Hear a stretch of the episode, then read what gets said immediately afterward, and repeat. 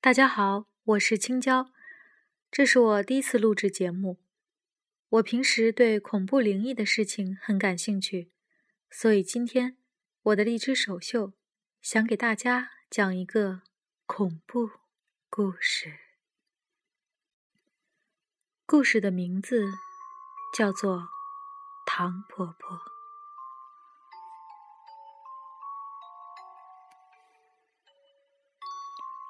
我七岁那年，小镇上搬来一户人家，确切地说，是一个半身不遂的老婆婆和一个照顾她饮食起居的大婶儿许妈。没有人知道他们是从什么地方搬来，只是听说那老太婆姓冯，文革里死了男人，饥荒中又没了孩子，据说。他们买的那户人家搬去了城里，所以急急的把老屋卖了，几乎是一夜易主。我当时很是羡慕那户搬走的人家，很是想看看城里的人吃的什么，穿的啥样。但这个愿望还没来得及变成渴望。我的注意力就完完全全的被这个老太婆吸引住了。她每天就倚在窗户边上，旁边放个稻草棒子，上面插满了各色各样的棒棒糖。她和许妈就靠卖糖维持着生活。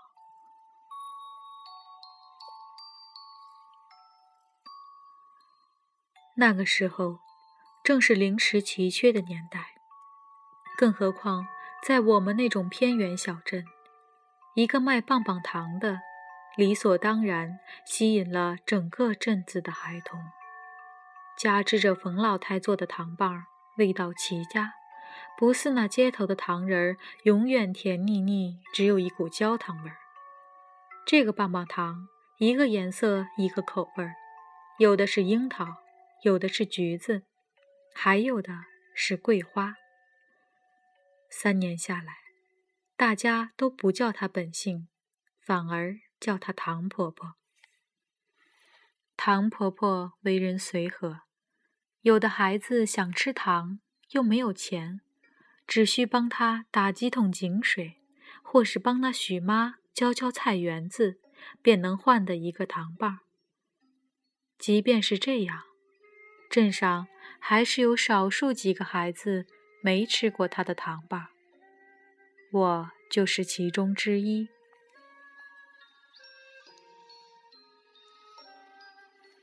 我父亲被城里一家钢铁车间招去做了工人，母亲也跟着过去找了些散活做，于是只剩我和年迈的奶奶在镇上生活。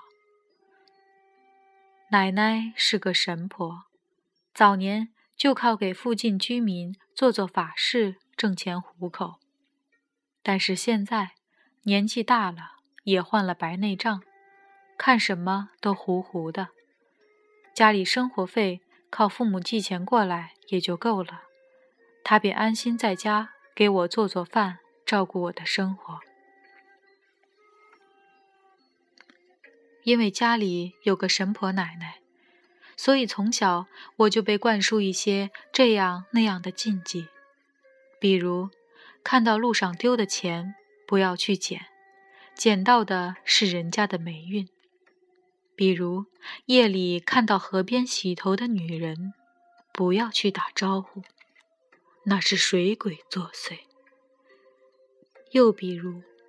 若是夜里听到有脚步声跟着你，你走，他也走；你停，他也停。千万不要回头，要捡起脚边的石子，吐上口水，自头顶向后抛去，然后脱下鞋子，赤脚离开。诸如此类，以前吓得我半死，后来进了小学，受了正规教育。慢慢也就对奶奶的话半信半疑了。但是近两年，镇上死了好几个小孩，搞得人心惶惶，一时间鬼魅之说又盛行起来。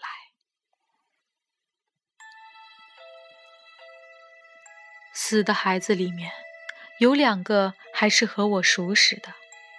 其中一个头一天还在跟我一起玩，到了第二天中午，就有人看见他。爬上河边的大榕树，飞身跳进水中。说也奇怪，入水没影儿。救援的人在河里摸索了好一阵子，也没找到人，只好沿着河去下游打三天，一无所获。第四天的时候。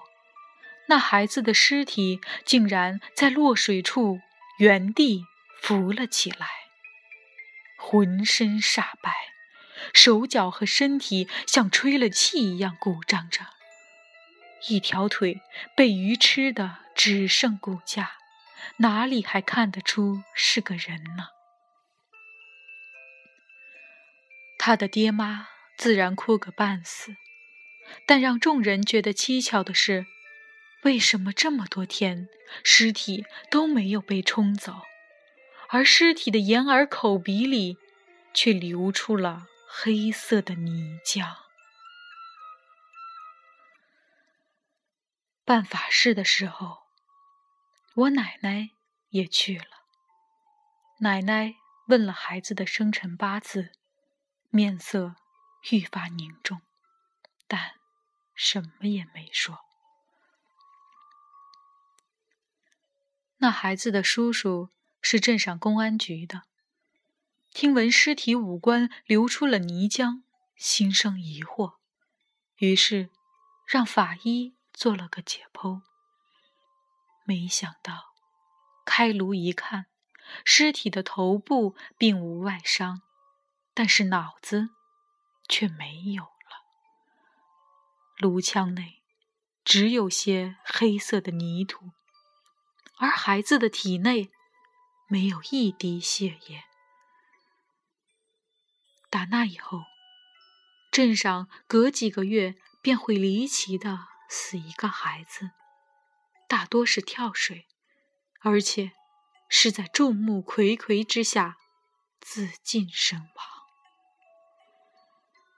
好一段时间，镇上都没人敢去河里打鱼吃。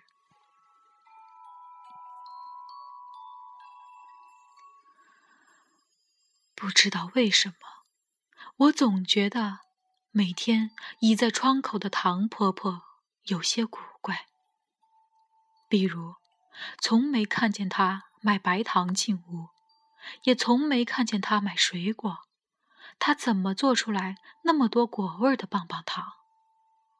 所以，我一次也没有去买过。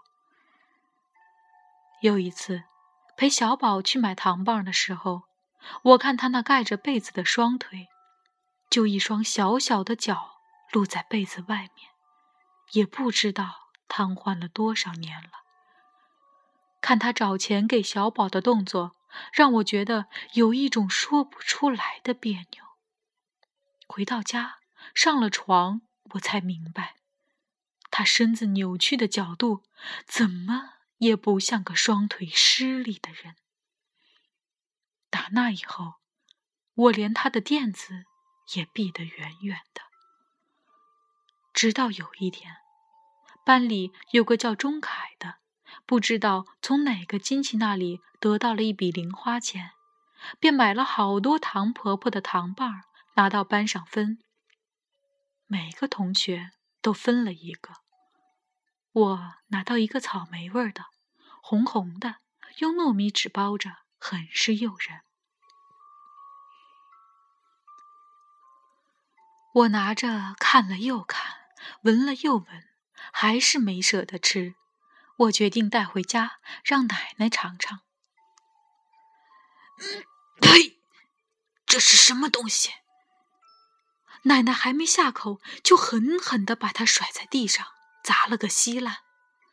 我完全没想到奶奶只是嗅了嗅就会有这么大的反应。奶奶一把抓住我的手，用灰白的眸子直勾勾地盯着我。这，这就是西街那个残废老太婆买的东西。呃，是啊，怎么？奶奶在手上加了劲儿。记住，不要吃他家的糖，不干净。还有，千万别去跟他打交道。我虽然不知道所以然，但是奶奶的话，我多少还是听的。这天，公社派人放了一场露天电影，镇上的人基本都去了，就连看不清的奶奶也破天荒去凑了个热闹。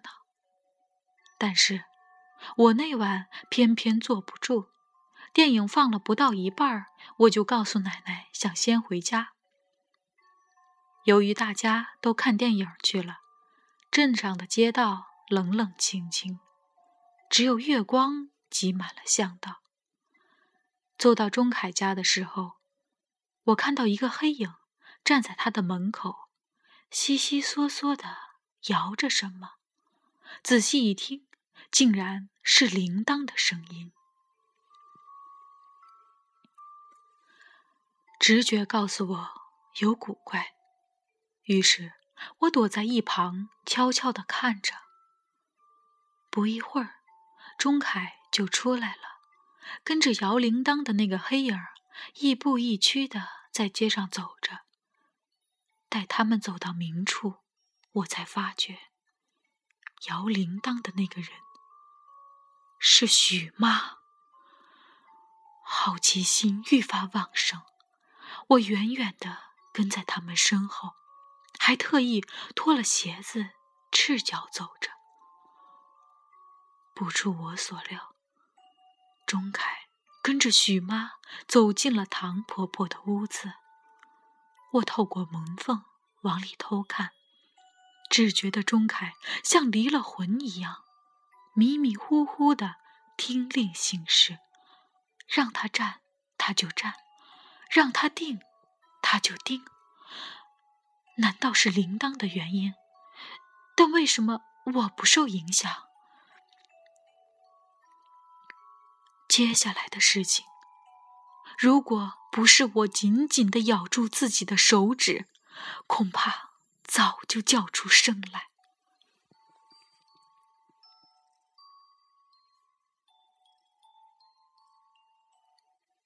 我看见唐婆婆。一把掀开被子，接着挪开假腿。没错，被子下面那双假腿。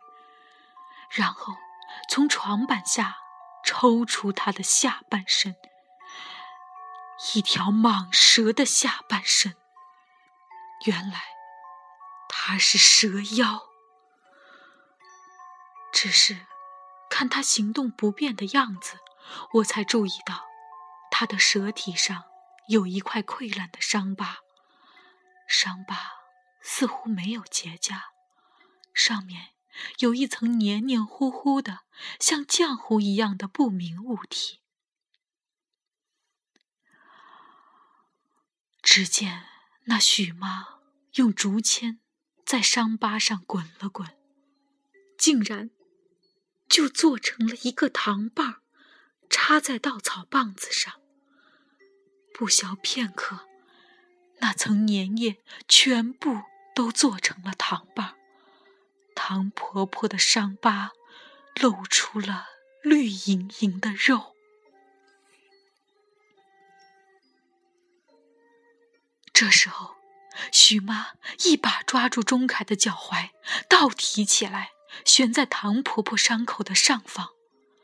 我还没反应过来，他要做什么。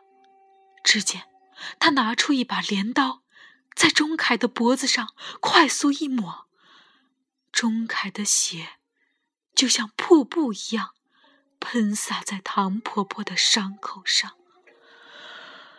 钟凯的脸色越来越白，不一会儿，就像电视里抹了太白粉的僵尸一样。再看他的血，竟然一滴不剩的被伤口全部吸收了。不知道是不是我的错觉，我觉得那伤口竟然较先前变小了些许。我整个人完全僵在那里，欣赏着惨剧的下半出。